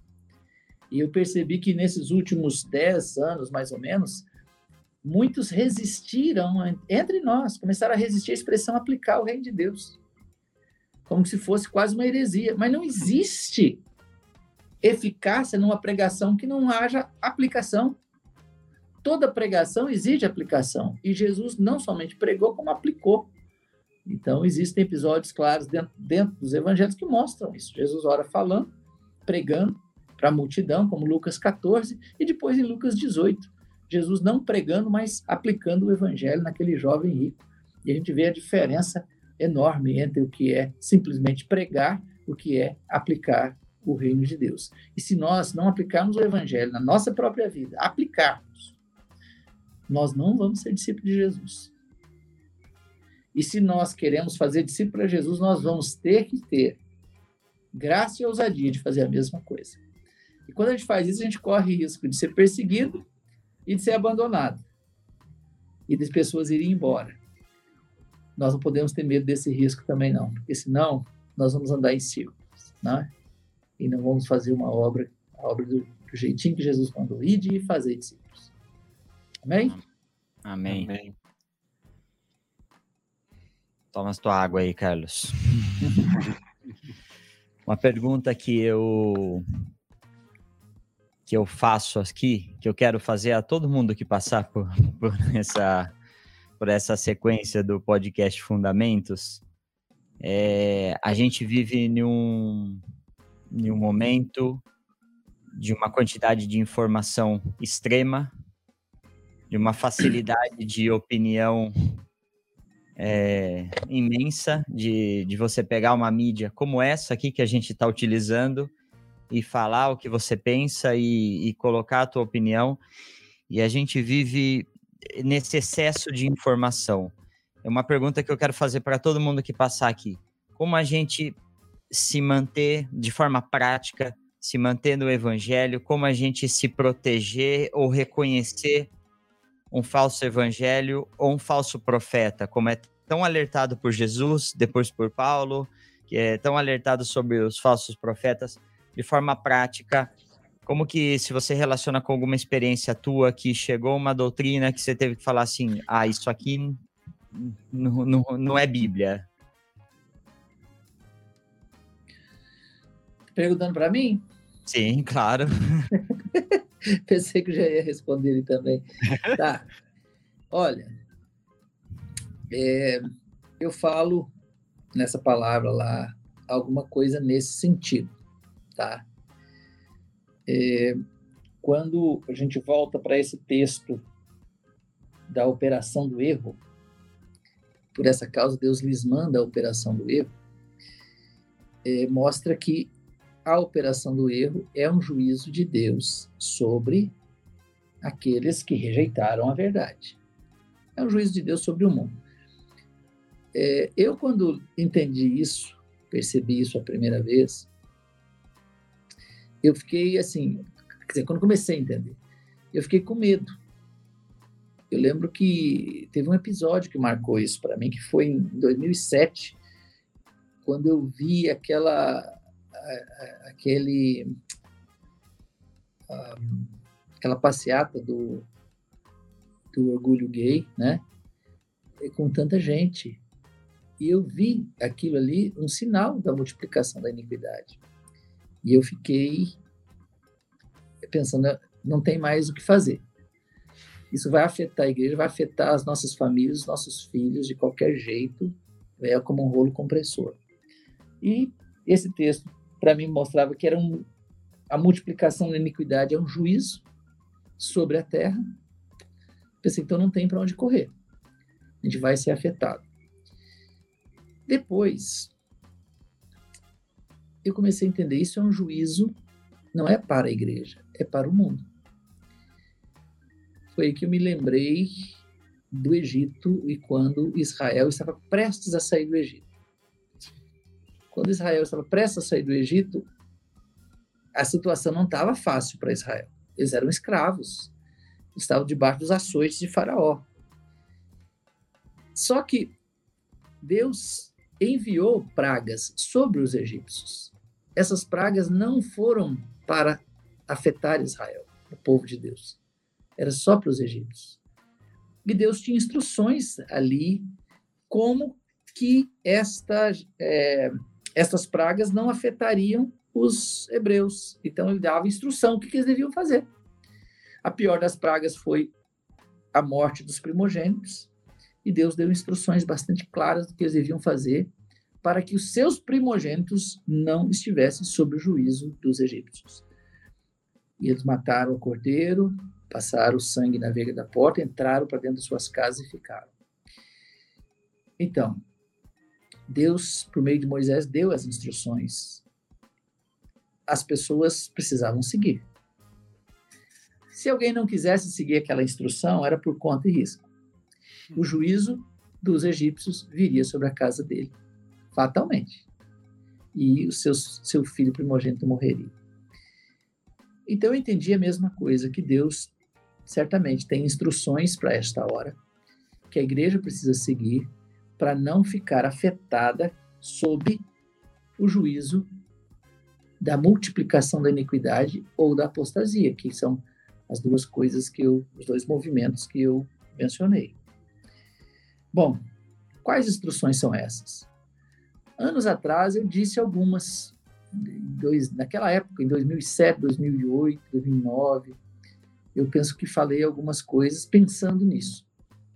Foi quando eu falei com os irmãos que eles precisavam, primeiro, colocar limite no consumo, para não serem absorvidos pela, pelo, pelo consumismo, pelo mundanismo, e nem pela necessidade de estudar demais causa da competitividade do mercado de trabalho, que não colocassem um nível de um padrão que precisavam trabalhar demais e serem absorvidos pelo materialismo, porque isso seria um risco da última geração cristã.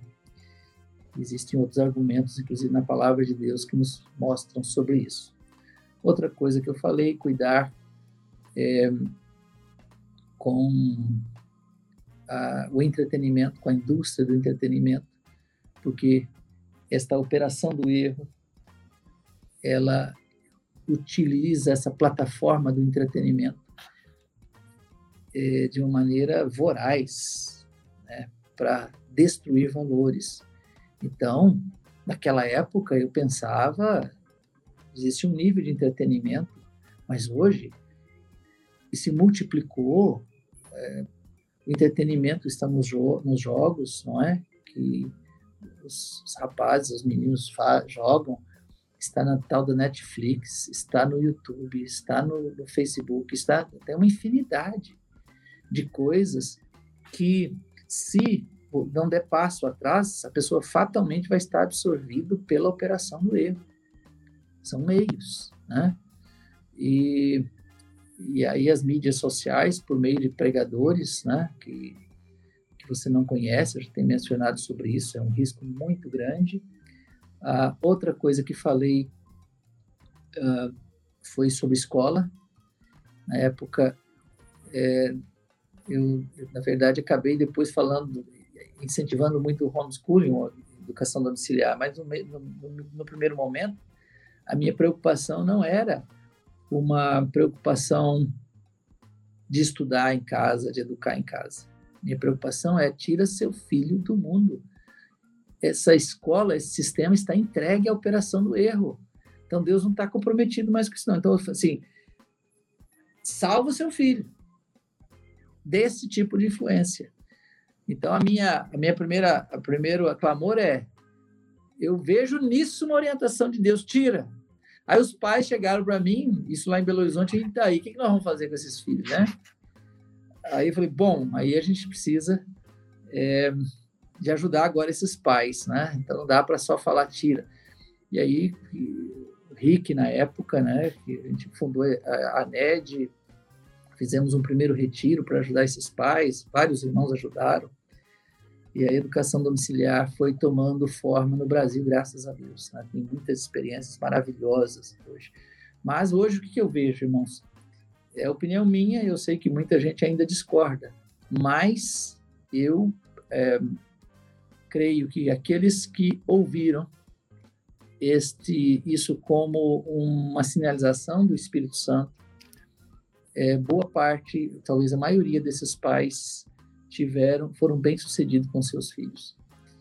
E nós tivemos uma geração extremamente mutilada nesses últimos dez anos na, nas nos nossas igrejas, né? De muitos filhos que a, a, é, permaneceram na escola e perderam a sua fé, outros que depois recuperaram, mas com muitas cicatrizes, né? E que eu acho ainda que era desnecessário. E eu acho curioso que, inclusive, essa questão da educação domiciliar, eu não acho que no nosso. Eu, pessoalmente, acho que não houve uma, uma anuência do jeito que eu, gostaria de ver. Mas, curiosamente, esse movimento cresceu no meio de, de pessoas até não evangélicas, no meio católico, isso cresceu demais no Brasil nos últimos dez anos, né? Acho que a maioria das pessoas que fazem educação domiciliar no Brasil são de são católicos. Gente muito séria, inclusive, que eu já tenho deparado. Bom, mas não há, para falar muito disso, que esse é um assunto que eu também vou longe, né?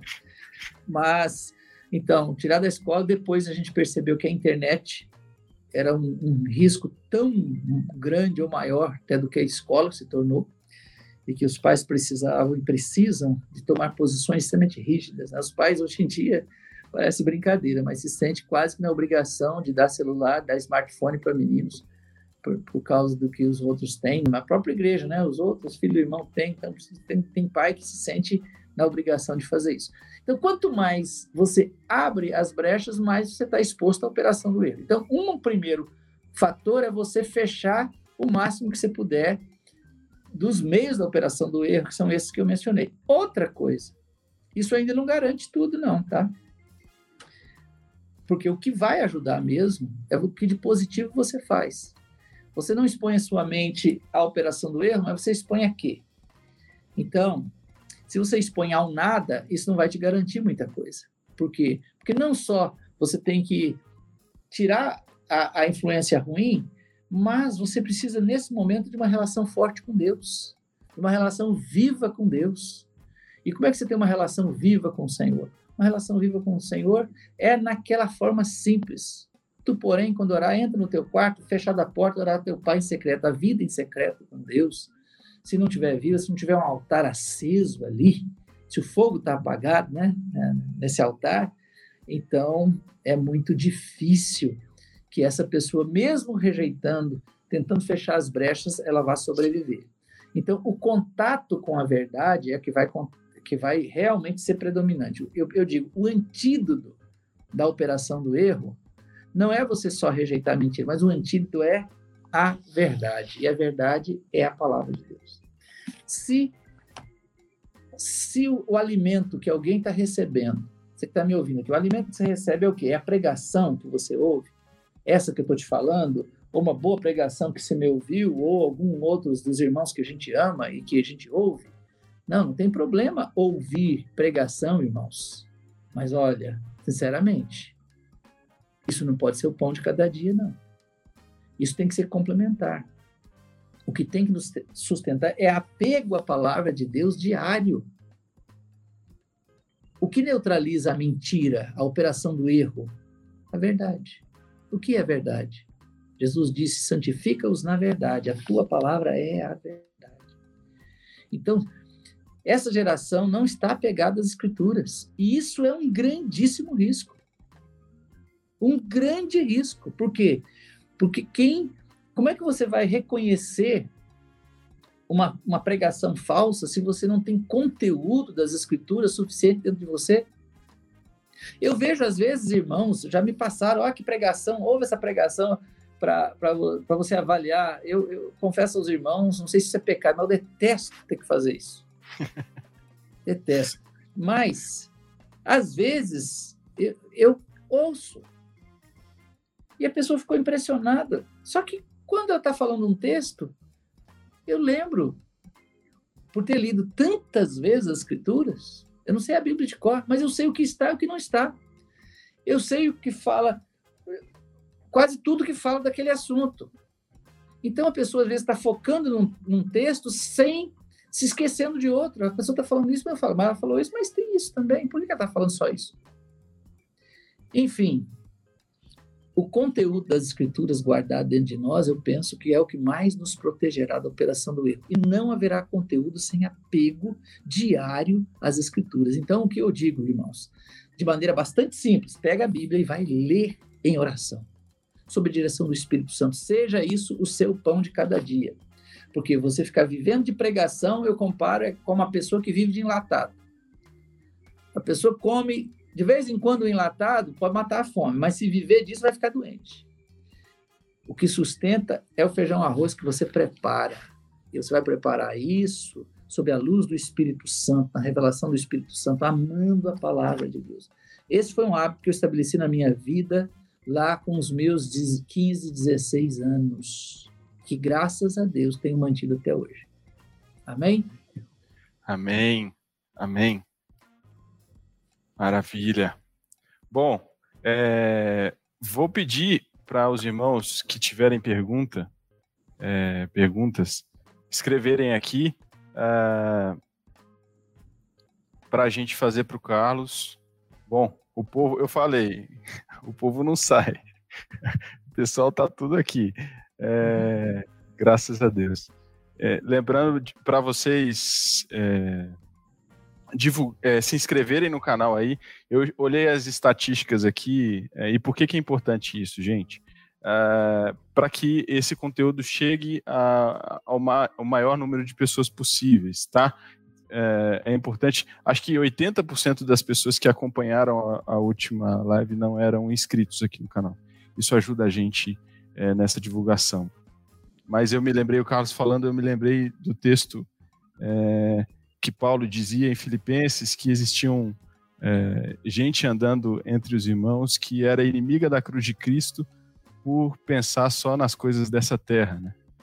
E a gente não pode se esquecer que a nossa a nossa pátria não é aqui, há um esforço de, maligno de nos fazer olhar para as coisas terrenas, né? E esquecer desse feijão com arroz tão simples, né? tão simples, mas tão profundo. É, não é nada difícil dedicar atenção à palavra de Deus.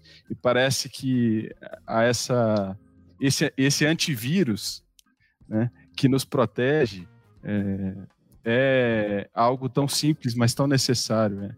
E, e, enfim, ouvir essas coisas vai enriquecendo e aquecendo o nosso coração aqui.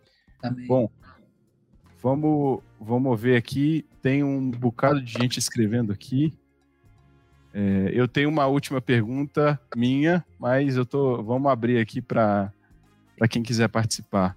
Alemão, você tem alguma outra consideração? Mais alguma Não, pergunta? Eu quero só colocar que quando o Carlos faz referência ao vídeo que ele publicou em janeiro, eu estou colocando o link aqui nos comentários e o link vai estar tá na descrição do vídeo. É muito importante que vocês vejam esse vídeo o próprio Marcos Moraes, na última live, recomendou também que, que os irmãos dessem atenção a esse vídeo, onde o Carlos faz um. tem uma palavra profética aí sobre, sobre os tempos que estamos vivendo, sobre os cuidados, sobre, sobre as escrituras, e é muito importante que vocês estejam atentos. Então, estou colocando o link aí. Amém. Bom, Tô olhando para o chat aqui, não vieram perguntas, pelo menos nessas últimas interações, ou veio? Pera lá. É a última, a última linha aí, tem uma pergunta. Aqui, o Cássio. Cássio que participa sempre aqui com a gente. Vamos colocar a pergunta dele. Vamos ler, porque alguém pode estar ouvindo isso sem assistir o vídeo. O Cássio Ruivo escreveu: Carlos, Entendemos que o propósito de Deus é ter uma família, unidade, de muitos filhos, quantidade, semelhantes a Jesus, qualidade. Como você define esses três aspectos na igreja dos dias atuais? Bom, na verdade, assim, né? Essa, a fé no, no que a gente tem afirmado, o propósito eterno de Deus, né? Que envolve esses três elementos aí mencionados, isso é, é conhecido do nosso contexto. Boa parte da igreja atual, né, não sei se, se o irmão tá, se o Cássio está se referindo aí à, à igreja geral, né, o contingente chamado cristão no nosso tempo.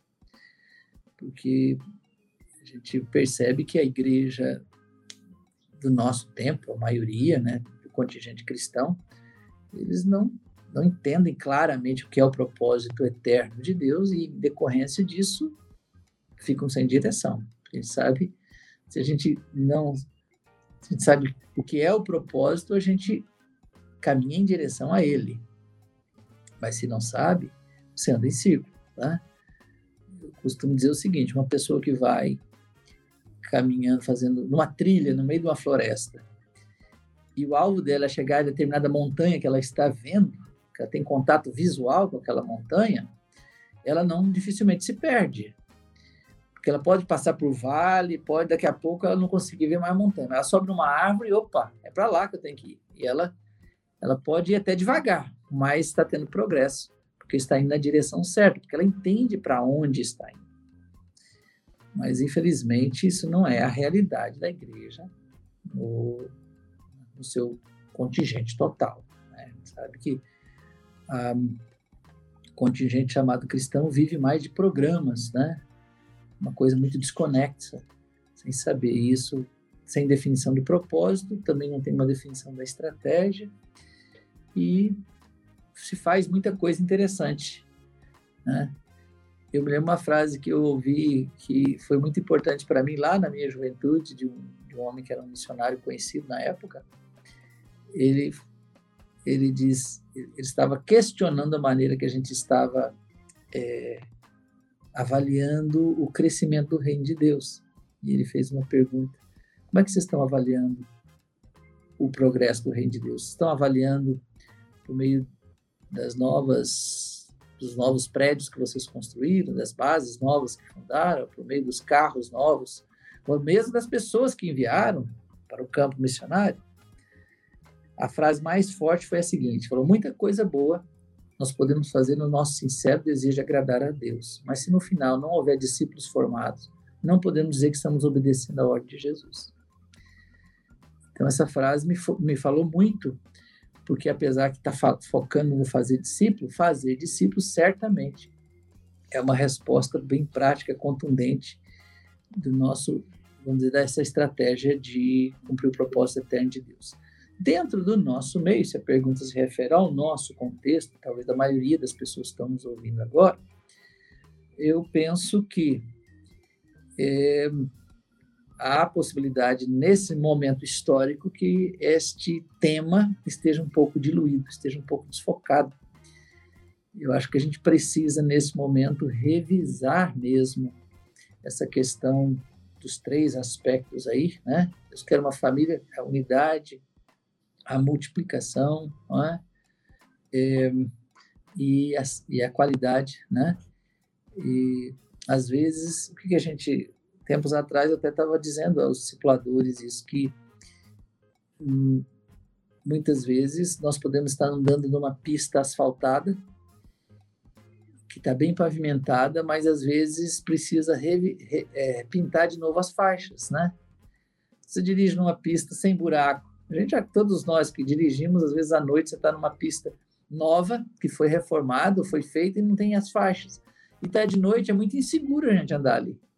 Porque você não sabe se você está no seu lado, na sua faixa, ou se você já está no, na faixa dos, é, na contramão. Então, quando você pinta as faixas, você vê claramente onde você tem que andar e você pode acelerar, porque você tem, tem segurança.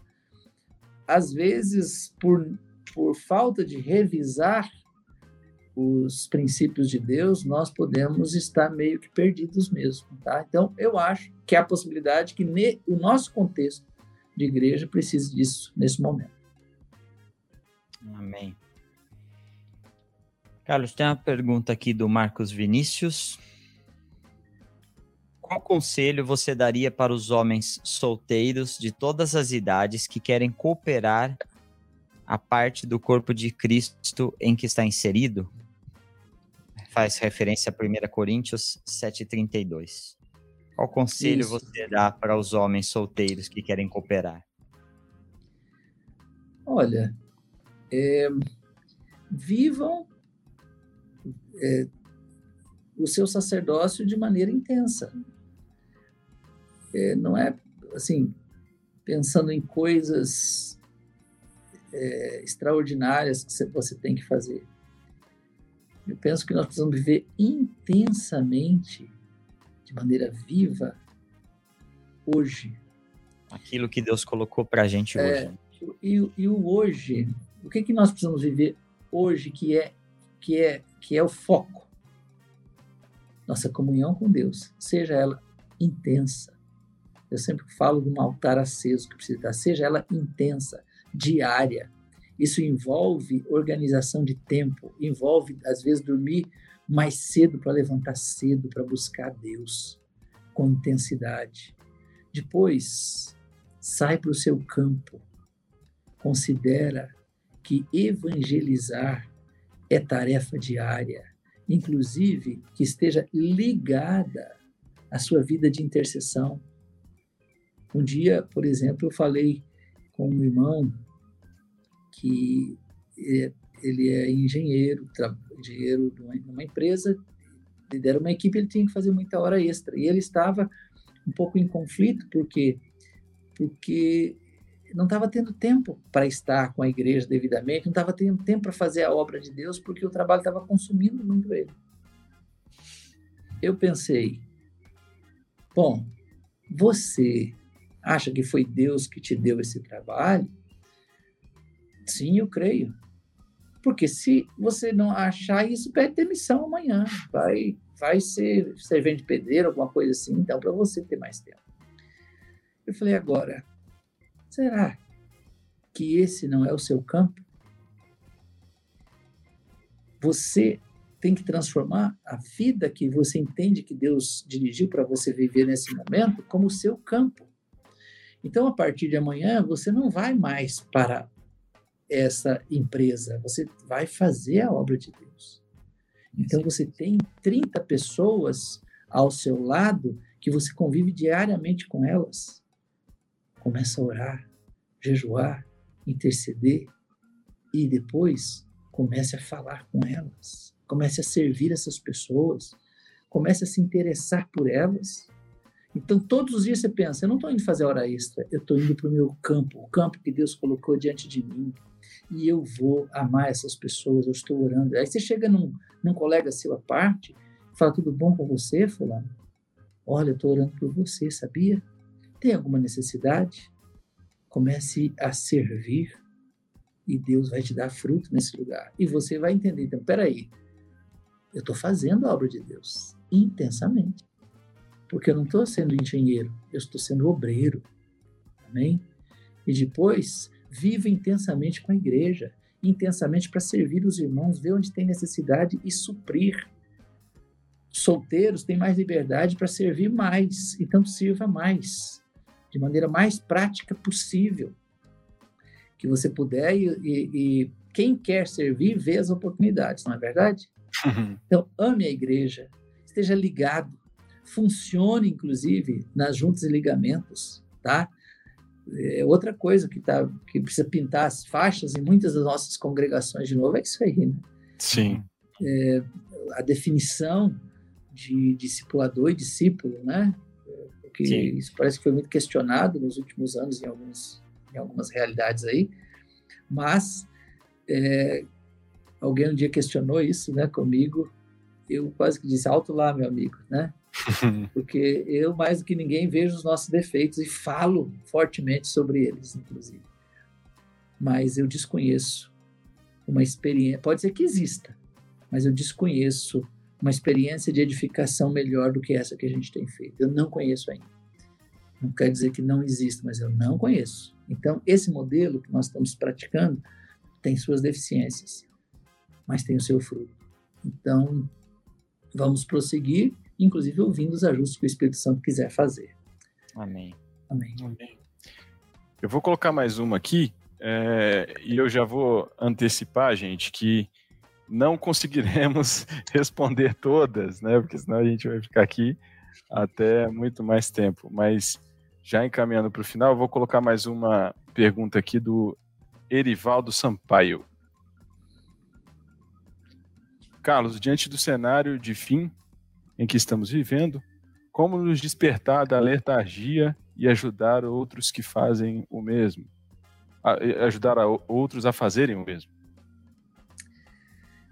Olha, eu vou falar de novo sobre o lugar secreto, porque eu não vejo outra alternativa, tá bom? Eu gosto de usar o texto de Levítico, capítulo 6, vou até ler ele aqui, que é uma figura muito própria para nossa comunhão com Deus, tá? É, Levítico capítulo 6, versículos 12 e 13. Fala assim: O fogo, pois, sempre arderá sobre o altar, não se apagará, mas o sacerdote acenderá lenha nele cada manhã, e sobre ele porá em ordem o holocausto, e sobre ele queimará a gordura da, das ofertas pacíficas. O fogo arderá continuamente sobre o altar, não se apagará. É, por que eu vejo nisso aqui uma figura? A gente precisa compreender esse texto à luz do tempo que ele foi escrito não é? A gente sabe que fogo, dentro da Bíblia, ele, ele, ele representa muita coisa. Ele representa o poder de Deus, não é? Ele representa a presença de Deus. Ele é, representa também elemento de transformação. Porque o fogo é o que transforma uma matéria em outra, transforma o ouro em ouro purificado, né? transforma o minério em aço, transforma a comida crua em comida cozida. Então, em tudo na, na vida, a gente usa fogo. Fogo é um dos quatro elementos da natureza, que para mim é um mistério. Não sei como explicar o fogo, não é? Uma coisa estranha. Mas ele faz isso tudo. E há uma recomendação aqui nesse texto que o fogo não podia se apagar no altar. A razão por que não podia se apagar, eu não acho que ela é tão misteriosa assim, não. Como eu disse, a gente precisa entender o texto à luz do tempo que ele foi escrito. E naquela época, fogo não era uma coisa fácil de se obter. Não existia fósforo, não existia um botãozinho no fogão que se aperta e acende. Não existia isso. O fogo era pela fricção de, de, de madeira com pedra, eu nem sei direito, viu? Eu até preciso saber para até na hora que eu fizer essa figura eu explicar melhor. Mas ele demorava. E porque demorava para obter o fogo, então havia essa recomendação: não deixe ele apagar. Porque se no outro dia não tivesse fogo no altar, ia ter que começar o processo tudo novamente, ia demorar muito. E eu acho que é assim na nossa vida. O fogo tem que estar aceso, porque se ele apagar, pode demorar para acender de novo. Letargia, mornidão, para mim, é sinônimo de fogo que se apagou. E para acender, talvez vai ter que ter muita fricção aí, muita perseverança de buscar a Deus. Eu me lembro que quando eu estava com meus 18 para 19 anos, foi meu, o tempo que mais dei um salto na minha vida para buscar a Deus. E eu não, não, não tinha muito, muito. Não sabia nem orar direito. Às vezes eu sabia falar, pregar o evangelho, mas a minha vida de oração era muito pequena. E eu fiz um quase um voto: eu vou buscar a Deus, eu vou ficar em silêncio, mas não vou sair da sua presença. Eu vou ficar ali. E fiquei, viu? Muitas vezes em silêncio mas o fogo, numa hora, acende. Amém. E quando acende, aí procura não deixar apagar. Então é sempre no dia seguinte mantê-lo aceso novamente, né? Então que, a, que o fogo se acenda na, na, vida daqueles que estão nessa situação. Se você está frio, né? Eu penso que o Espírito de Deus pode te visitar, pode renovar você, a partir da sua definição de perseverança. Troca, torna isso, o buscar a Deus, esse tempo com Deus, uma prioridade absoluta, não negocia isso. É, depois dá uma lida lá em, em Provérbios capítulo 2, que tem um monte de si, até que então entenderás o temor do Senhor e acharás o conhecimento de Deus. Mas se buscar como uma prata, como tesouro escondido, procurar, tem ali, mostra você, tem que desejar muito, mas muito. E aí, é, Deus ele não entrou nesse modo moderno, né? A coisa é artesanal ainda. Por isso a gente tem que ir lá. Amém? Amém. Amém. Ah, esse é um, um, um tempo de que, vamos dizer assim, na, na, nessa experiência de, de acender o fogo e mantê-lo aceso não, não é como fast food, né? Não tem comida pronta. Tem dedicação, tem empenho, tem escolha, enfim. É, mas a perseverança vai nos fazer. Os que perseverarem até o fim herdarão a coroa da vida. Amém. Amém. Eu, vou ser, eu vou ser bairrista de novo, gente, me perdoem. A esposa do. do ah, ela aqui, eu só coloquei a mensagem errada a, minha, a esposa do Reginaldo, a Joelma, a Jo, me mandou também. Jean, que saudades, tá vendo? Muito bairrista, Jean. Eu tô Para. muito bairrista, eu vou parar, chega. Esses mineiros. é saudade do povo. Bom, é, Carlos, eu vou fazer a minha última pergunta. É, e eu tenho feito. O alemão falou que tem uma pergunta para fazer para todo mundo. e eu também tenho uma, vai ser meio de bate-pronto aqui. É, obviamente, é, muito do que, do que a resposta para essa minha pergunta você já compartilhou com a gente.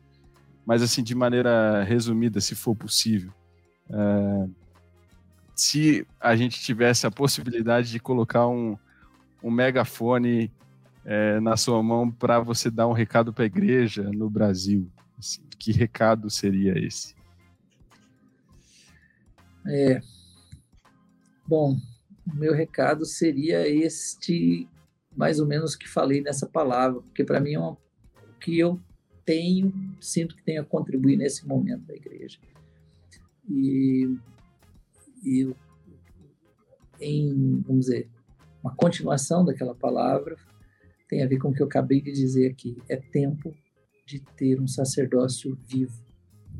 É tempo de termos uma relação com Deus viva, que envolva a oração, a adoração, que envolva uma comunhão com Deus forte, vigorosa, que envolva apego às Escrituras, que envolva meditação na palavra e que envolva compaixão, que gere compaixão pelas pessoas, pelo mundo, para um testemunho de vida e uma proclamação do Evangelho pregada, falada, uma pregação pura e um desejo intenso de gerar frutos, de gerar filhos para Deus. E também um comprometimento com a igreja que seja viva. Então, essas três coisas, um sacerdócio vivo. Hoje é o que mais, essa expressão que está vindo no meu coração nesses últimos dias. Amém? Amém. Amém. Amém. Glória a Deus. Bom, a gente está terminando. É... Agradecendo de novo todo mundo que está aqui, todo mundo que escreveu no chat. Teve um monte de participação que a gente não conseguiu colocar. É, olha aqui, ó. É, eu vou ter que ser, eu vou ter que ser bairrista agora no, na parte de São Paulo, entendeu? Olha aqui, ó. O Hélio Azevedo falou: cheguei aqui agora. É pastor, devia estar tá fazendo alguma coisa na obra, né? Com certeza. É, o Hélio vai estar tá aqui com a gente também, está na agenda, mas enfim. É, irmãos, Falando em é... agenda, vamos lá falar Sim. da agenda? Fala aí. Dia 9 do 2, terça-feira. Fala o convidado ou não fala o convidado? Pode falar, né? É, pode falar, pode falar. Falar. João Bium, pastor em, pastor em São Paulo, muito amigo nosso aí. Vai estar tá aqui falando, batendo esse papo com a gente, tá bom? Terça-feira, mesmo horário, 21 horas. Coloca aí na agenda para nos perder, não chegar atrasado igual o Elhão aí. Tá? eu, vou, eu, vou, tomar uma por causa dessa. Já, já preparado. É, é isso. Bom, irmãos, lembrando, pra, lembrando, lembrando vocês de se inscreverem aí, compartilhar, mandar essa mensagem para quem vocês acham que vai edificar. Muita gente não consegue participar aqui ao vivo, é, mas isso fica gravado, vai ficar aqui no YouTube vai para o canal de cortes, também vai para as plataformas de streaming, o Spotify, o Google Podcasts e o Apple Podcasts também. Segue a gente lá no Instagram. É, todo mundo que quiser compartilhar alguma coisa, marca a hashtag é, Podcasts Fundamentos para a gente saber o, o que Deus falou com vocês, enfim, conseguir mensurar de alguma maneira é, a repercussão desse tempo nosso aqui, as sugestões que vocês têm feito é, nós temos lido, lido todas elas, a gente está atento às sugestões que vocês nos fazem, mas enfim, lembrando, é, concentrem as sugestões lá no Instagram, no direct do Instagram, isso ajuda a gente a conseguir ser mais é, eficiente nessa comunicação. Amém. É Amém. isso. Obrigado, Carlos, mais uma vez, por liberar essa agenda. Benção, gostei, viu? Deus abençoe é a todos, a vocês dois pela iniciativa. Amém. Deus abençoe essa iniciativa e abençoe os irmãos aí que nos acompanharam. Amém. Obrigado. Amém. Profissional a produção do teu vídeo lá, hein? Com fundo, fundo escuro, luz. Aquilo lá foi o estúdio do Ricardo Denchusky, ele que me, me ajudou. Ah, então, que não, é, não é mérito meu, não. É mérito do Ricardo lá de Cascavel, que tem um estúdio, etc. Aqui então... tem, aqui tem guarda-roupa no fundo mesmo, a gente vai... Não tem problema. é isso, gente. Muito tá obrigado por ter acompanhado a gente até aqui. Amém. A gente se vê na terça-feira que vem. Deus abençoe sua noite e um abraço. Abraço. Amém.